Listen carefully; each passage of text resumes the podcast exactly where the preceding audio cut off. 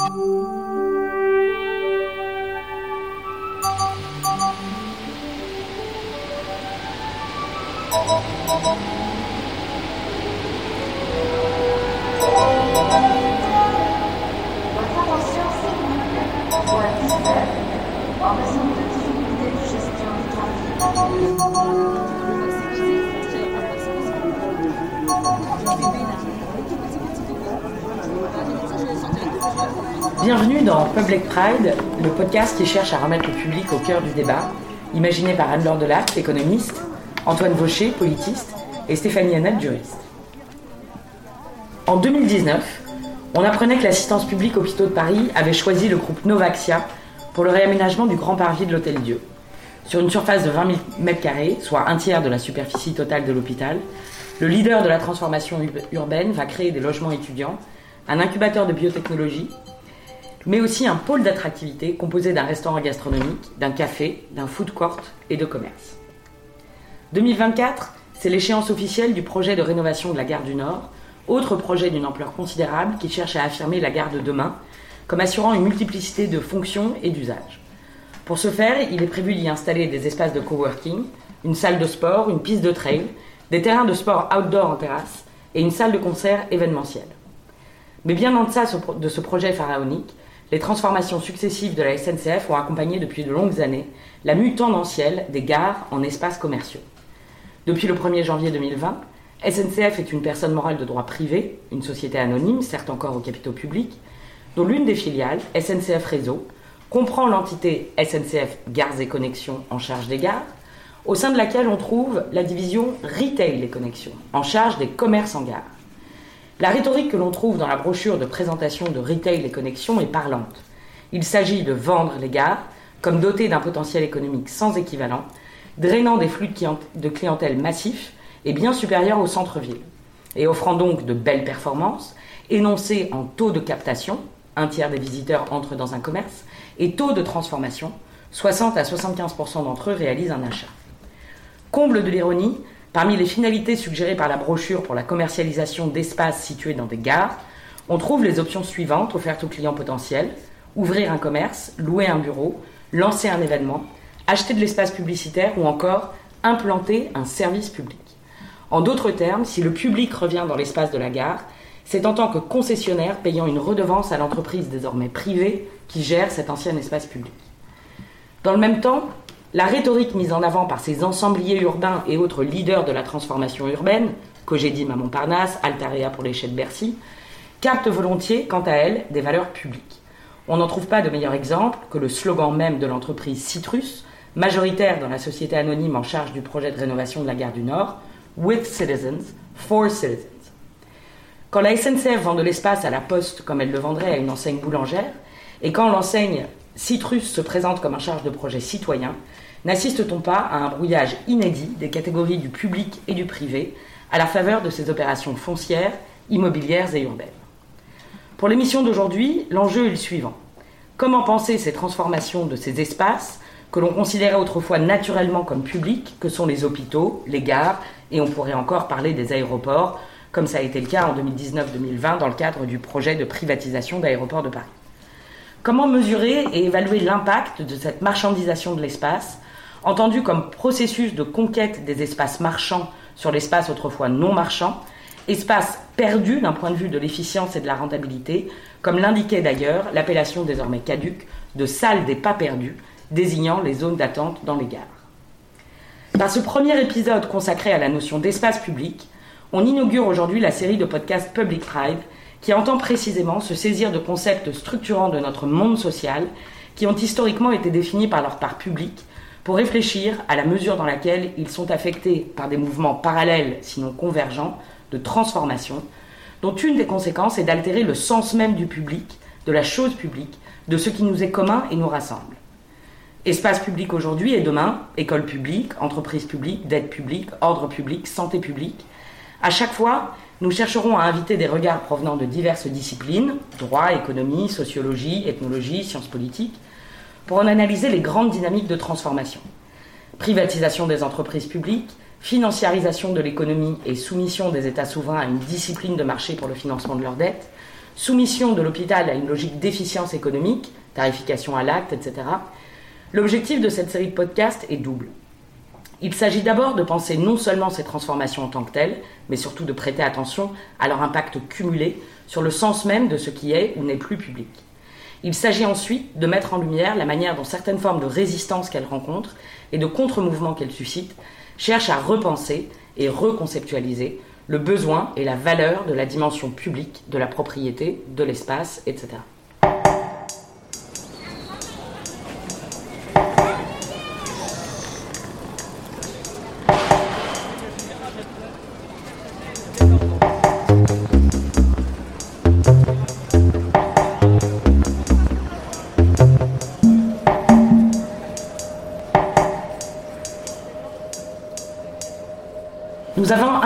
aujourd'hui pour parler euh, de l'espace public l'ethnographe et urbaniste Stéphane Tonla, qui a travaillé depuis plusieurs années à une enquête de terrain consacrée aux mobilisations suscitées par le projet EuropaCity, vaste projet d'aménagement du triangle de Gonesse au nord de Paris.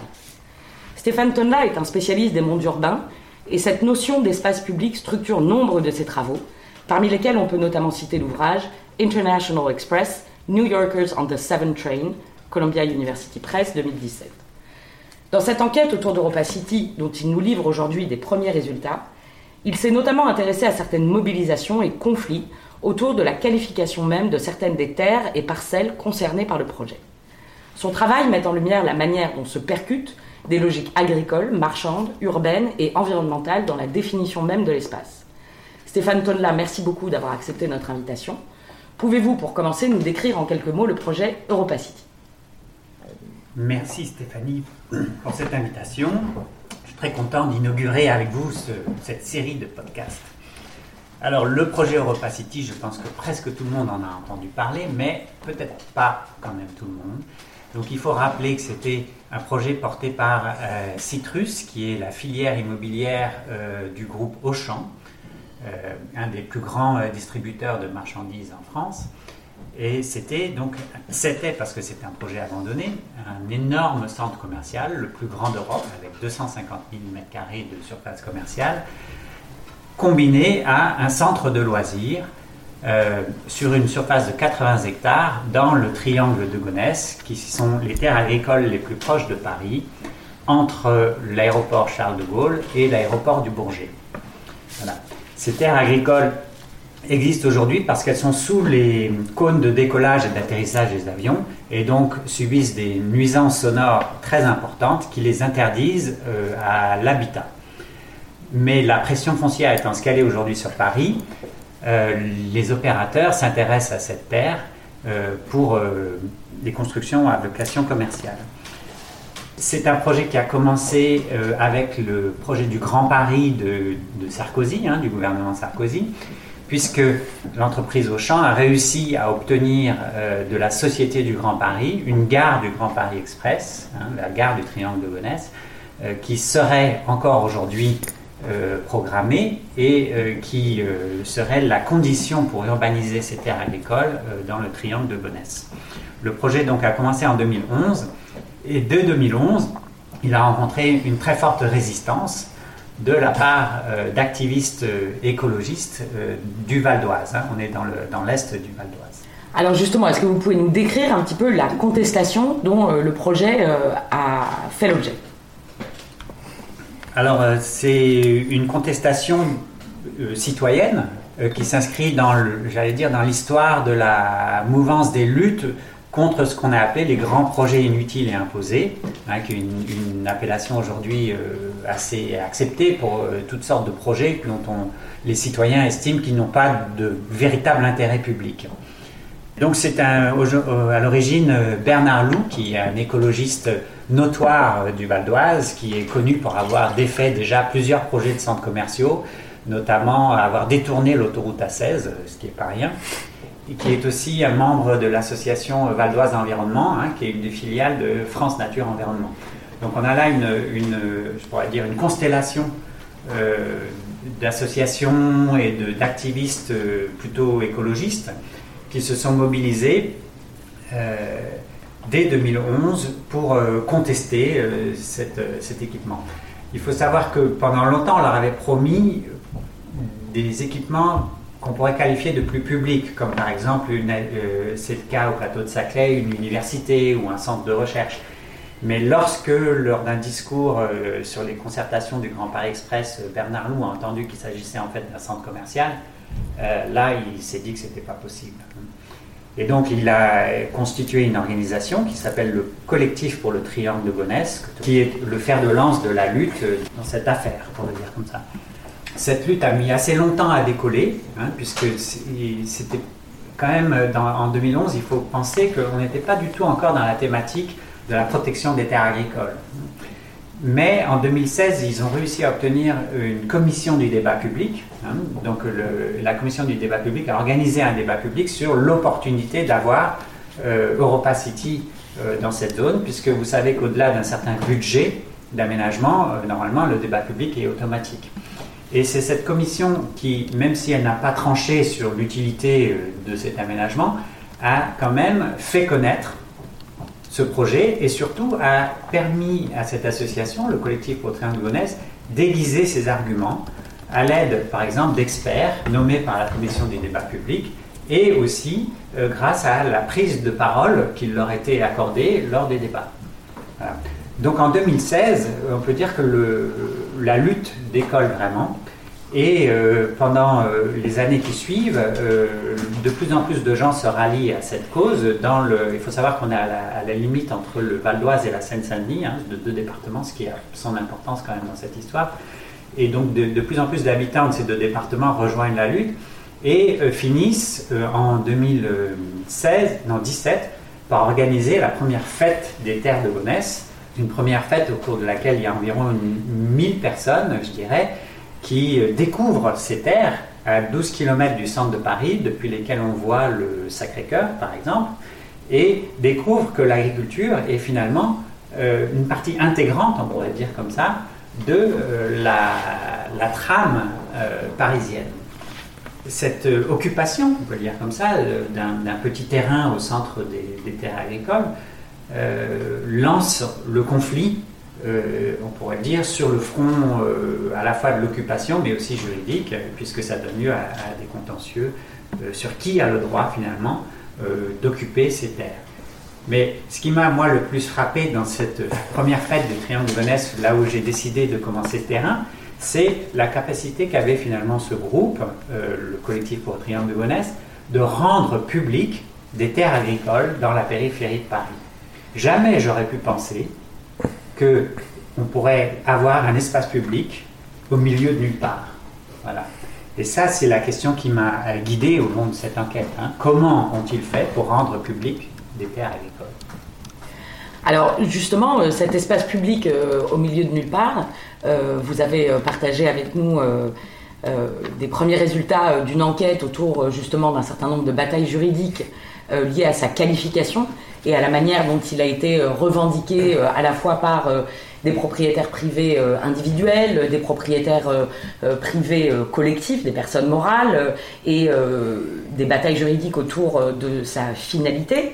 Alors, dans différents textes sur ces premiers résultats d'enquête que vous avez bien voulu partager avec nous, Anne-Laure, Antoine et moi avons identifié un certain nombre de questions sur lesquelles on aimerait bien vous entendre. Et en particulier, euh, une des premières euh, séries de questions qu'on a a trait à l'identification des différents types d'acteurs euh, qui ont été impliqués à la fois dans l'occupation et dans la contestation juridique. Et on se demande si réfléchir par le biais des acteurs ne permet pas déjà de voir euh, comment euh, la lutte entre les intérêts publics et les intérêts privés euh, autour de ces terres se donne à voir. Alors peut-être Anne-Laure veut intervenir sur ce premier point.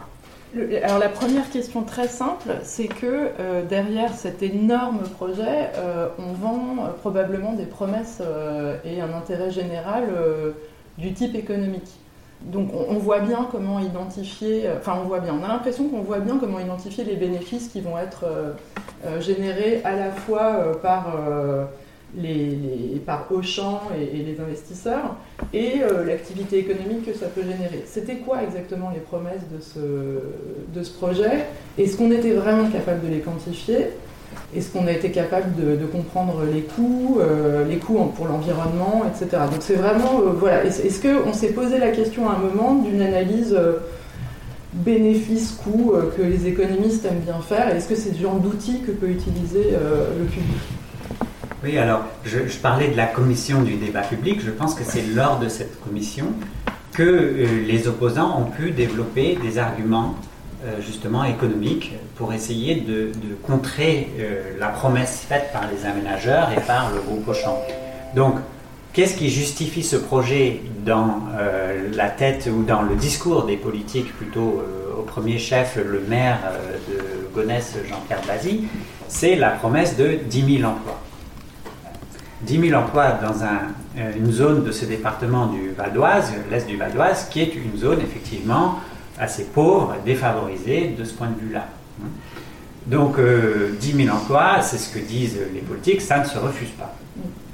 C'est une première définition de l'intérêt général euh, que les opposants ont commencé à combattre lors de cette commission du débat public, d'abord en disputant les chiffres mêmes. Euh, les premières promesses, d'ailleurs, n'étaient pas 10 000 emplois, elles étaient de 12 000 emplois. Euh, à la suite du débat, euh, Auchan a, baissé son chiffre à 10 000, mais une autre étude commandée justement par la, commission du débat public a tenu compte des emplois qui seraient détruits par ailleurs dans les centres commerciaux environnants, a rebaissé ce chiffre à 8 000. Et donc il y a toute une bataille autour de, ces chiffres-là. Hein. Ce qui fait que si on calcule vraiment combien d'emplois sérieusement euh, seraient euh, fournis par euh, ce Opacity Ça, c'était 10 000 pour Opacity, mais c'était 40 000 pour la zone d'aménagement concerté qui était, dans laquelle Opacity prend place. Hein. On s'aperçoit en fait que ces promesses ne sont pas aussi solides qu'elles ne le paraissent. Donc ça, c'est la première chose. Oui, non, après, en fait, c'est simplement qu'on voit bien déjà qu'il y a un flou sur la quantification de l'intérêt général en termes d'activité économique et d'emploi. Mais est-ce qu'on est capable de dire, d'accord, mais en fait, combien ça va coûter en termes d'émissions euh, carbone euh, par emploi? Alors, un, vrai calcul euh, qui nous permettrait d'estimer l'intérêt. Alors, ce calcul n'est pas fait. Le, seul calcul qui a été fait, à ma connaissance, c'est un calcul fait par les services d'urbanisme de la mairie de Gonesse, dans ce qu'on appelle le plan d'aménagement et de développement durable, le PADD, qui justifie l'aménagement du triangle par une notion de densité. Hein, ils disent, voilà, on ne va pas supprimer des terres agricoles pour rien. Hein. C'est-à-dire si on ne va pas faire de la logistique, vous savez que la logistique c'est environ 1 entre 1 et 10 emplois à l'hectare, euh, là on va faire, euh, on va mettre une densité d'emplois très importante. Et c'est cette densité d'emplois qui justifie le fait qu'on sacrifie, hein, c'est les mots qui sont utilisés, des terres agricoles. Donc on voit là déjà apparaître quand même une forme de, de négociation, on pourrait dire, entre deux intérêts généraux ou deux intérêts publics. Hein. Un qui est l'emploi, donc l'économie, l'autre qui est les terres agricoles. Les terres agricoles, derrière les terres agricoles, il y a plusieurs euh, avantages ou plusieurs euh, bénéfices, disons, qu'on on pourrait calculer, mais qui ne sont pas calculés, qui sont la fourniture alimentaire, la protection de la biodiversité, mais ça, ça dépend un peu du type d'agriculture, puis aussi euh, les protections contre les effets de chaleur, les pics de chaleur notamment, euh, qui sont importants, puisque, bon, là je vous raconte peut-être une petite anecdote des, militants qui, euh, lorsque les journalistes viennent sur le triangle, quand il y a des pique-niques dans la parcelle cultivée, passent la main, le vice-président Jean-Yves Souben aime bien faire ça, il passe la main sous les feuilles qui sont encore mouillées par la rosée du matin et montre que euh, les, vents dominants qui viennent du nord-est à Paris euh, ramassent ici de l'humidité qu'ils apportent ensuite sur Paris. Et ils, disent souvent que euh, si on supprime ces terres, on aura jusqu'à 2 degrés de plus lors des pics de chaleur à Paris. Alors, ce n'est pas un discours scientifique, quantifié, mais ça vous montre que de part et d'autre, on a des arguments soit économiques, soit environnementaux, hein, et que en urbanisme en tout cas, euh, on commence à, estimer un peu euh, les uns contre les autres. Hein. Sauf que là, donc la ville a estimé que puisqu'on était à 40 000 emplois, donc une densité très forte, mais comme on l'a vu disputé, euh, on aurait ça justifierait ce sacrifice. Et donc ces deux intérêts généraux, ils existent. Mais c'est vrai qu'ils ne sont pas calculés. Oui, et puis avant de, finir là-dessus, ce que je lis dans ton papier, c'est que c'est censé générer 31 millions de visiteurs par an. Donc les 30, au-delà de la, capacité à rafraîchir Paris et, la biodiversité, on a a priori énormément d'émissions carbone qui vont être générées par cette activité, par la voiture, par les mmh. avions. Alors euh, l'autre biais par lequel euh, on pourrait appeler les services écosystémiques où les pollutions euh, sont prises en compte, c'est le biais juridique. C'est-à-dire, c'est dans les contentieux qui ont été portés par le collectif pour le triangle de Gonesse avec le soutien de France Nature Environnement contre les déclarations d'utilité publique de la ZAC et c'est un peu compliqué. La ZAC est déclarée d'utilité publique, c'est la zone d'aménagement hein, pour pouvoir exproprier les terres, pour pouvoir les aménager.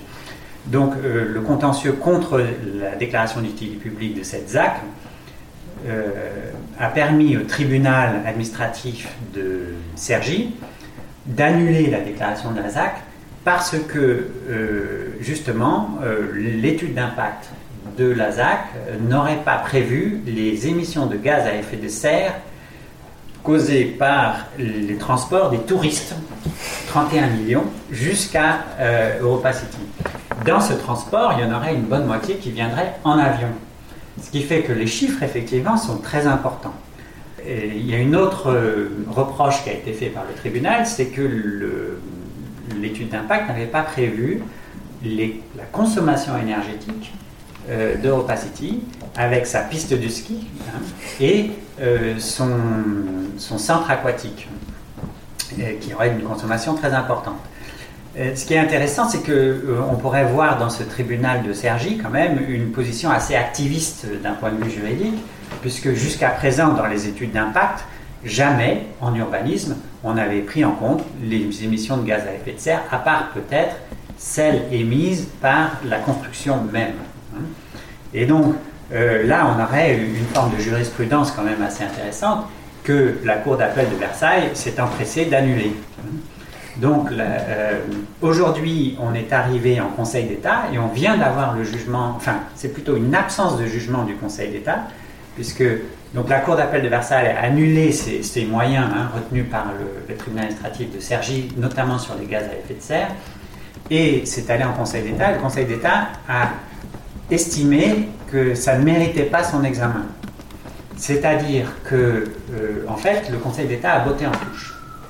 Donc c'est intéressant, hein, parce qu'il a préféré, je pense, on peut le lire de deux aspects différents, hein, de deux façons différentes. Soit le Conseil d'État a préféré ne pas créer de jurisprudence trop importante, soit en reconnaissant les gaz à effet de serre, ce qui aurait été quand même un, argument très fort hein, pour la lutte contre les grands projets un peu partout en France, soit au contraire en l'écartant définitivement. Et donc là, je vois qu'il y a quand même une, lutte entre les intérêts euh, publics euh, qui se joue jusque dans les plus hautes instances euh, judiciaires en France. Hein. voilà, on voit que la discussion elle existe en urbanisme, terre agricole contre emploi, et au tribunal, effet pollution, avantage écosystémique contre aménagement.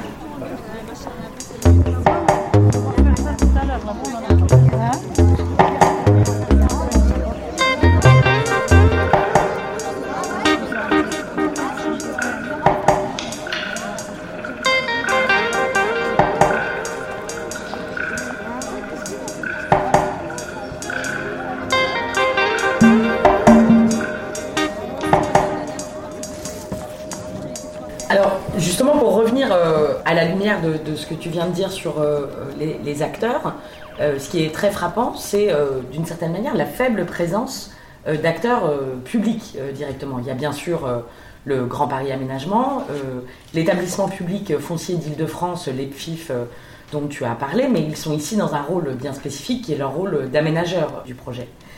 Par rapport à la lutte entre tous les différents intérêts, y compris si on veut rester dans les intérêts publics environnementaux dont tu as parlé, il n'y a pas véritablement d'acteur dans euh, le récit que tu fais euh, qui incarne directement ces intérêts.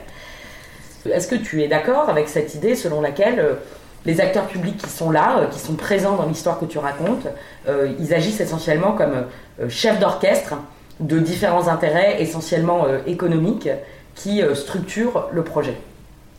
Oui, alors c'est intéressant parce que c'est effectivement un projet qui est porté par des acteurs publics, hein, Grand Paris Aménagement, mais qui ne sont pas des acteurs publics au sens, disons, le plus classique du terme. Hein. Ce n'est pas porté par euh, le ministère, ce n'est pas porté par euh, une, division euh, d'une collectivité territoriale. C'est porté par ce qu'on appelle des établissements publics. Alors ces établissements publics ont quand même un statut un peu particulier dans le l'organisation d'administration, en tout cas en urbanisme, puisqu'ils n'ont pas, euh, d'abord ils ne sont pas dirigés euh, par des élus, mais par des personnes nommées, qui peuvent être des élus, mais euh, voilà, qui, n'ont pas de compte à rendre à des administrés quelconques. Et ensuite, ils ont un fonctionnement financier qui est plus proche d'une entreprise privée qu'une entreprise publique. Et donc, même s'ils doivent rendre des comptes, ils ne sont pas ils n'ont pas le même fonctionnement. Donc, moi, d'une certaine manière, j'aurais tendance à les qualifier comme euh, des bras armés de l'État euh, en dehors euh, des contraintes imposées à l'administration publique. Hein. Donc, c'est un peu des, électrons libres, hein, on pourrait dire comme ça, des, entreprises semi-publiques, semi-privées qui permettent à l'État d'avancer. Hein. Il faut savoir, par exemple, que les zones d'aménagement concerté, les ZAC, c'est quelque chose qui date des années 80 en France et qui a été justement conçu pour pouvoir construire plus vite en, étant dégagé des contraintes de l'urbanisme opérationnel habituel. Hein. Donc c'est des marges de manœuvre que se donne l'État, pour le dire comme ça. L'effet que ça a d'un point de vue politique, c'est que ça a tendance à dépolitiser euh, l'aménagement, puisqu'évidemment, ça, ça introduit un niveau d'éloignement supplémentaire par rapport aux citoyens, Hein, qui permet à ces, établissements publics de dire nous ne sommes que les exécutants techniques d'une décision politique qui a été prise par ailleurs, hein, notamment la déclaration d'utilité publique. Cela dit, c'est trompeur parce qu'en fait, ils ont une action qui est éminemment politique. Mais cette action éminemment politique, finalement, on pourrait, et ça je ne suis pas dans les petits papiers de ces établissements, mais je pense qu'ils prennent leurs ordres des politiques. Hein. Et donc en fait, ce que, ça, ce que c'est plutôt, c'est que ça permet aux politiques de mener des actions qui n'apparaissent pas politiques alors qu'elles le sont. Voilà. Mm-hmm. Donc vous savez que l'établissement public foncier là, que vous avez mentionné, euh, il est contrôlé en partie par le conseil régional, c'est-à-dire euh, en, l'occurrence ici Valérie Pécresse, et l'État. Hein. Donc c'est un, un, accord entre l'État et la région. Donc euh, s'il voulait, il pourrait lui donner des ordres, hein, pas de problème. Alors justement, euh, absence ou en tout cas invisibilité du ministère, des élus euh, territoriaux ou nationaux, donc l'autre absent public de, de, nos acteurs, c'est le politique. Antoine avait justement une question là-dessus. Oui, oui ben justement, en, t'écoutant, je présentais ce que c'était que ces établissements publics, ça me faisait penser beaucoup à euh, aux structures d'intercommunalité hein, qui ont quelque chose en commun, euh, au moins du point de vue de, cette distance aux, politiques et de ce type de structures qui sont mi-politiques, mi-administratives, qui ont une grande continuité, quels que soient les changements de majorité au niveau régional, au niveau local, et qui sont aussi un petit peu un trou noir euh, de la démocratie, dans la mesure où il se décide énormément de choses. souvent les budgets sont énormes, comme dans cette cet établissement foncier. Et en même temps, euh, il y a effectivement très peu de visibilité des décisions qui, qui sont prises. Euh, et moi, ce qui me frappe dans, dans, ton histoire, c'est justement euh, finalement la conception que ces élus, que ces fonctionnaires qui gravitent autour de cet établissement public foncier, la conception qui se font de leur rôle. Finalement, quelle conception ils se font de l'intérêt public? Mon impression, c'est qu'ils ont une, conception que je qualifierais de, de, néo-mercantiliste, c'est-à-dire que l'intérêt de l'État, l'intérêt du public est défini vraiment au ras de l'intérêt économique, au plus près de l'intérêt économique des multinationales euh, qui sont partie prenante de cette grande coalition. Donc, euh, je voulais t'entendre un peu plus peut-être là-dessus, c'est-à-dire comment se définit cet intérêt public euh, à ton avis, et est-ce qu'on peut, est-ce qu'on ne peut pas dire que finalement euh, le, politique se trouve finalement écrasé, enfin disparaît finalement dans ces grands projets et réapparaît bien sûr dans les choix. mais le politique au sens des acteurs politiques, au sens des choix gauche-droite, on pourrait dire, des, alternatives qui pourraient exister. Alors c'est vrai que les, personnalités politiques, dans ce cas, sont assez peu bavardes. Hein. C'est ça qui est intéressant, c'est que par exemple Valérie Pécresse a toujours refusé de prendre position, même si elle a été euh, explicitement questionnée euh, à ce propos. Hein.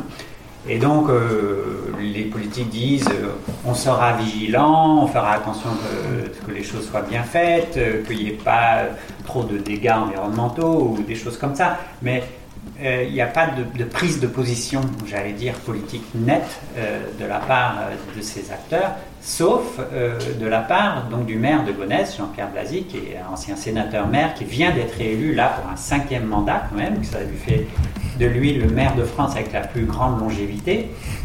Euh, et donc, euh, ce maire, je, vais prendre une citation qui a été faite par Stéphane Karchov, qui est le, directeur de Agir pour l'environnement, lors d'une conférence il a dit que les maires, au bout du troisième mandat, étaient atteints d'une maladie qu'on pourrait appeler l'inaugurite.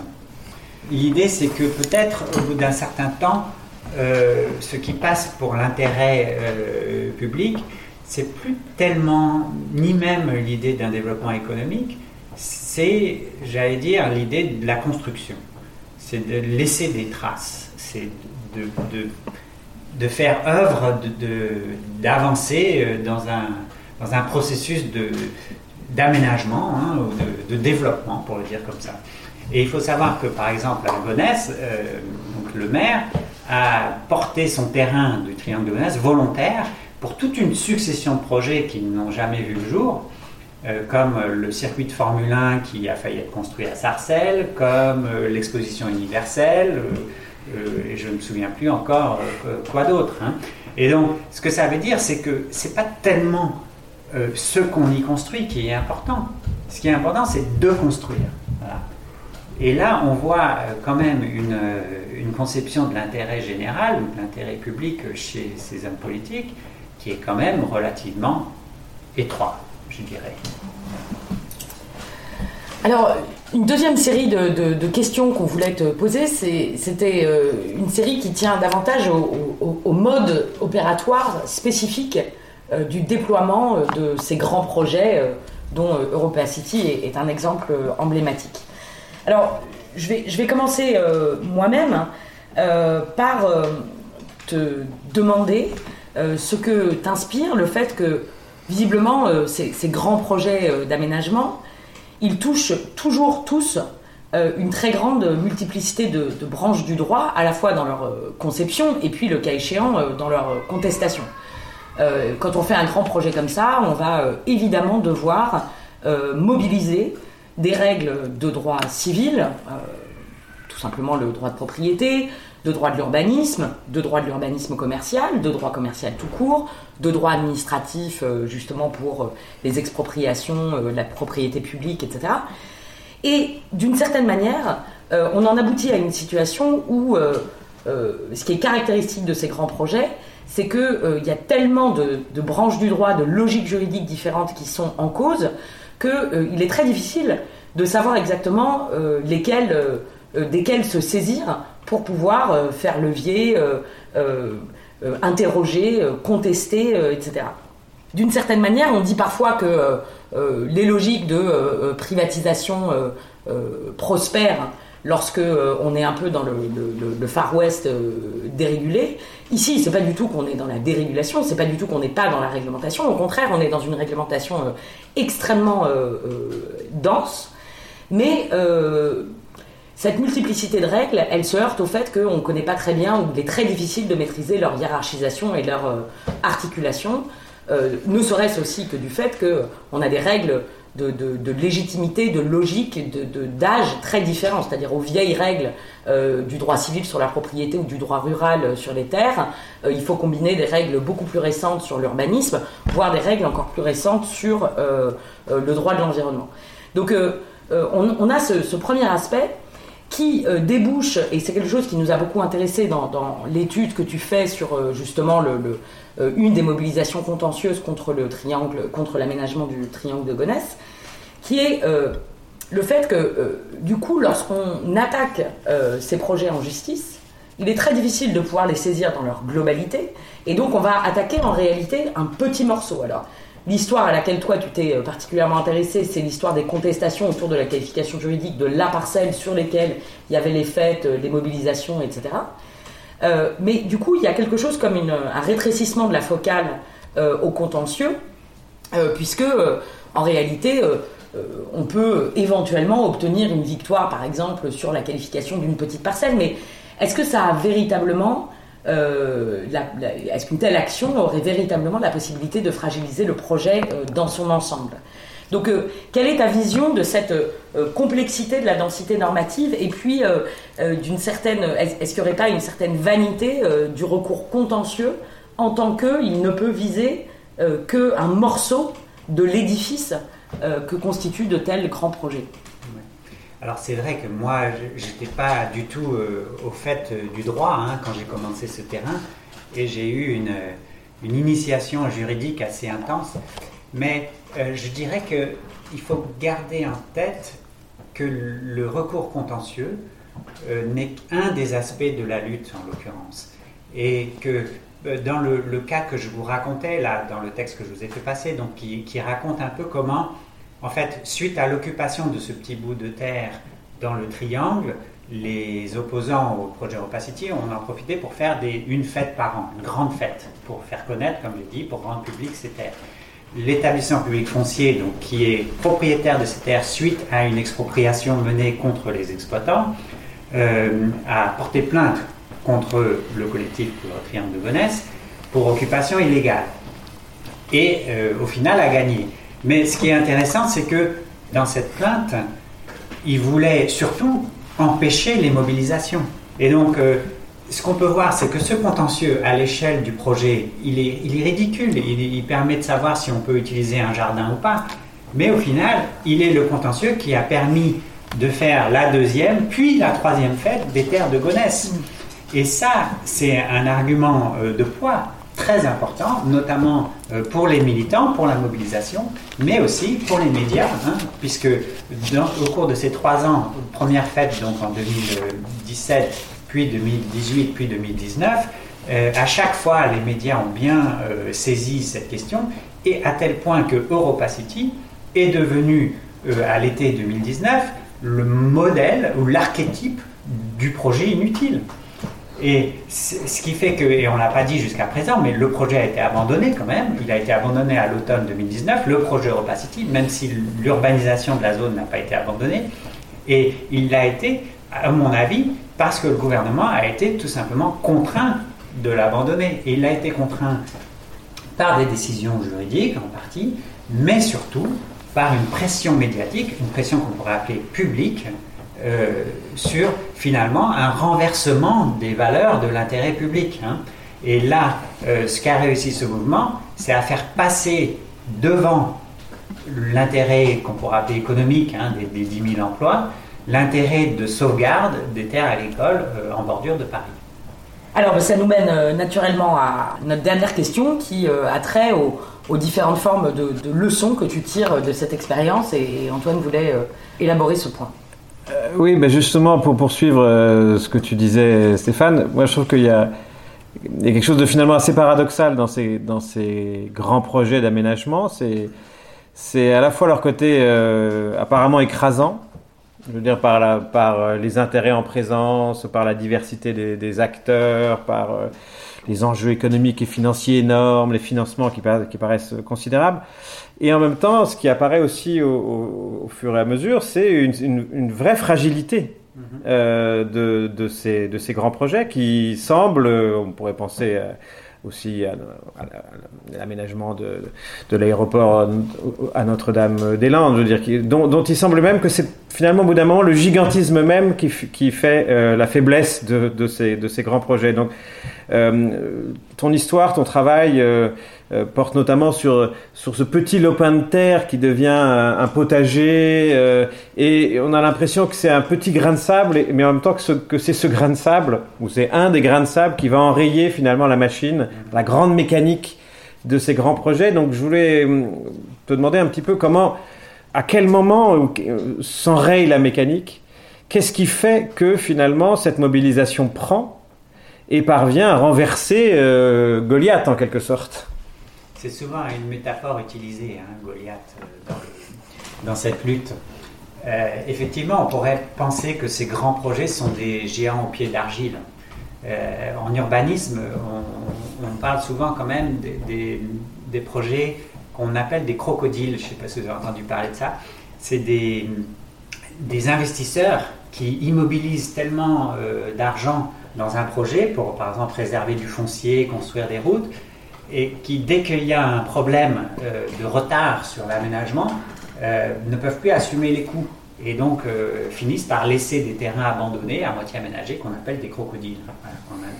Donc c'est pour vous dire que cette fragilité, elle existe et qu'il ne faut pas être euh, euh, leurré par les montants faramineux qui sont avancés. C'est une première chose. Et donc ça, c'est ce genre de lutte permet aux militants de réaliser cette chose-là, c'est-à-dire que le, géant contre lequel on lutte n'est peut-être pas aussi solide qu'il en a l'air. En l'occurrence, la lutte était plus difficile parce que euh, le, projet est aussi porté par l'État. Euh, or, l'État, lui, n'a pas les pieds d'argile. Euh, et là, on, s'affronte à des réserves financières et politiques qui sont autrement plus solides que celles du groupe Auchan, par exemple. Ce qui fait qu'aujourd'hui, même si le projet Europa City a été abandonné, la gare du Triangle de Gonesse, qui euh, permet d'urbaniser ces terres n'est toujours pas abandonné. Et l'État continue à vouloir mettre une gare au milieu des champs. Donc ça, c'est la, première chose. Mais la deuxième chose qui est importante, je dirais, c'est dans la nature euh, de, ce mouvement. C'est-à-dire que euh, moi, ce que ce mouvement me montre, le collectif pour le Triangle de Gonesse, c'est que on peut lutter contre ce grand projet avec les armes de la démocratie. C'est-à-dire on peut être d'une certaine manière légitimiste tout en étant assez radical, mine de rien. Hein. Et donc en utilisant les outils du droit, les outils de la manifestation, les outils de l'occupation euh, plus ou moins légale, euh, et surtout les outils de l'opinion publique, hein, des médias, euh, on a les moyens d'avoir des victoires qui, en fait, ne s'opposent pas, j'allais dire, à l'État, mais ou à l'administration publique, mais au contraire tente de la rendre plus vertueuse. Et c'est ça que je trouve intéressant dans ce genre de mouvement, c'est-à-dire que c'est un mouvement qui, comme je disais au début, rend public ces terres agricoles, mais il les rend publiques parce qu'il en fait de ces terres agricoles une question publique.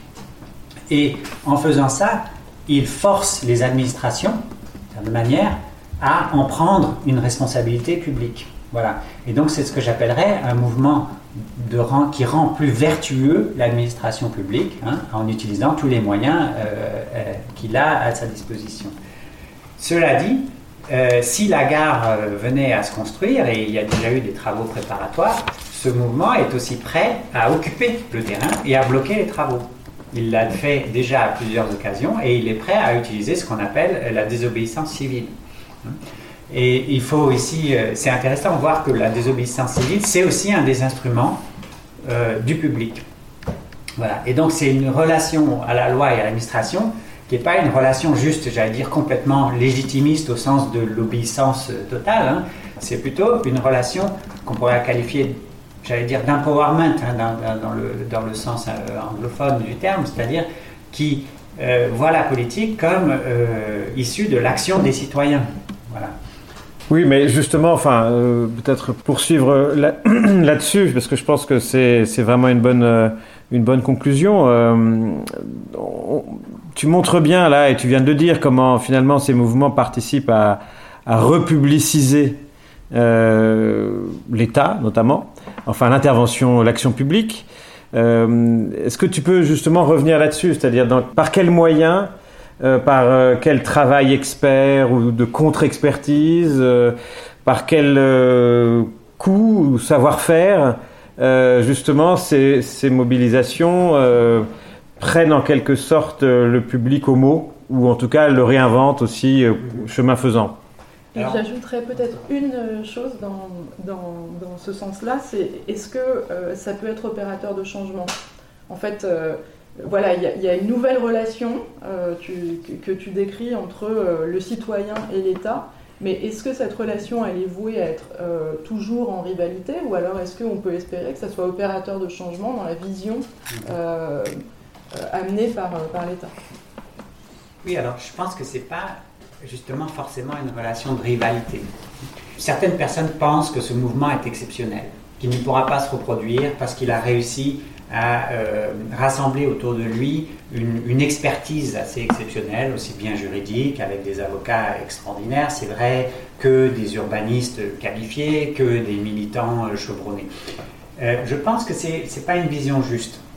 ce qui est intéressant dans ce mouvement, c'est pas le fait que ces gens soient là et que ça les rend exceptionnels, c'est que ce mouvement a réussi à recruter des gens qualifiés.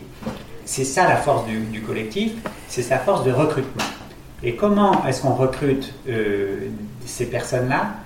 Euh, Moi, j'ai une petite théorie que, que j'essaierai de décrire quand je raconterai l'histoire euh, générale de cette lutte, mais je pense que c'est un recrutement que j'appelle à la confiance. Ça, c'est très important. C'est-à-dire que le collectif pour le Triangle Honnête, Bernard Loup, dont j'ai parlé au début, et tous les, militants les plus impliqués dans cette lutte, sont des gens qui font confiance ils font confiance aux personnes qui sont intéressées par leur lutte et ils sont prêts à leur donner tout de suite les clés d'un des secteurs de la mobilisation, que ce soit juridique, d'occupation, logistique, ce qu'on veut. Or, cette confiance, c'est un instrument en fait très puissant de recrutement. La confiance oblige. Elle oblige ces personnes qui sont intéressées par cette cause. Et euh, l'autre jour, j'étais en discussion avec un des avocats du groupe qui me disait que ça fait quelque temps que Bernard Loup donc le, sollicite pour euh, faire un recours en, en gracieux contre euh, la déclaration d'utilité publique de la ligne 17 Nord du Grand Paris, dont la gare là serait dans, ce, dans ces champs, qui est une déclaration d'utilité publique qui remonte à un certain temps déjà, donc qui normalement n'est plus contestable. Mais vu le changement euh, qui a été apporté par l'abandon d'Europa City, on pourrait penser qu'elle est contestable. Or, il n'a pas trop le temps de le faire. Et il m'avouait dans cette discussion sa culpabilité à n'a pas encore trouvé le temps d'avoir fait ce contentieux. Hein? voilà, c'est de ça dont je parle. C'est que cette, confiance que les militants font en étant accueillants et tout, de suite en partageant les, les, tâches et les responsabilités, en fait, oblige. Et c'est grâce à ça, je pense, qu'ils ont pu recruter un certain nombre de personnes quand même très qualifiées. Mais juste pour continuer un tout petit peu encore sur la confiance, cette confiance, c'est aussi la confiance dans la démocratie en général, c'est-à-dire la confiance dans un fonctionnement vertueux des institutions. Et donc, ce n'est pas pour dire que les institutions vont être vertueuses dès le début, mais c'est la confiance qu'on peut les rendre vertueuses. Voilà. Et donc, euh, cette confiance, elle oblige euh, aussi, d'une certaine manière, les administrateurs qui sont rencontrés. Hein. et c'est intéressant de voir que, de ce point de vue-là, ce mouvement, n'est pas un mouvement qui va cracher sur les administrations ou, euh, ou, même les politiques, qui est toujours prêt à les rencontrer, et par ailleurs aussi qui rend toutes ces actions publiques. C'est-à-dire qu'il n'y a rien de secret dans le collectif de Triangle de Godès. C'est ça qui est intéressant. Dès qu'il y a même un mouvement d'occupation d'un site, c'est publié sur Facebook. Les services secrets sont là avant les militants. Donc c'est intéressant, il y, a, il y, a cette idée comme ça qu'il n'y a rien à cacher. Hein. Voilà, ça c'est une pensée du public et de la confiance, hein, qui fait que quand on est sûr de sa cause, parce que c'est ça finalement l'idée, quand on est sûr de sa cause, on a tout intérêt à la rendre la plus visible possible.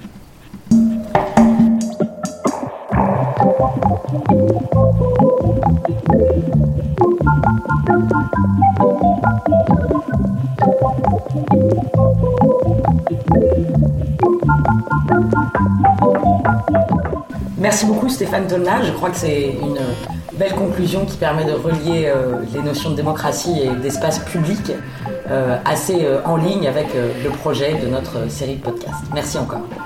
Merci à vous.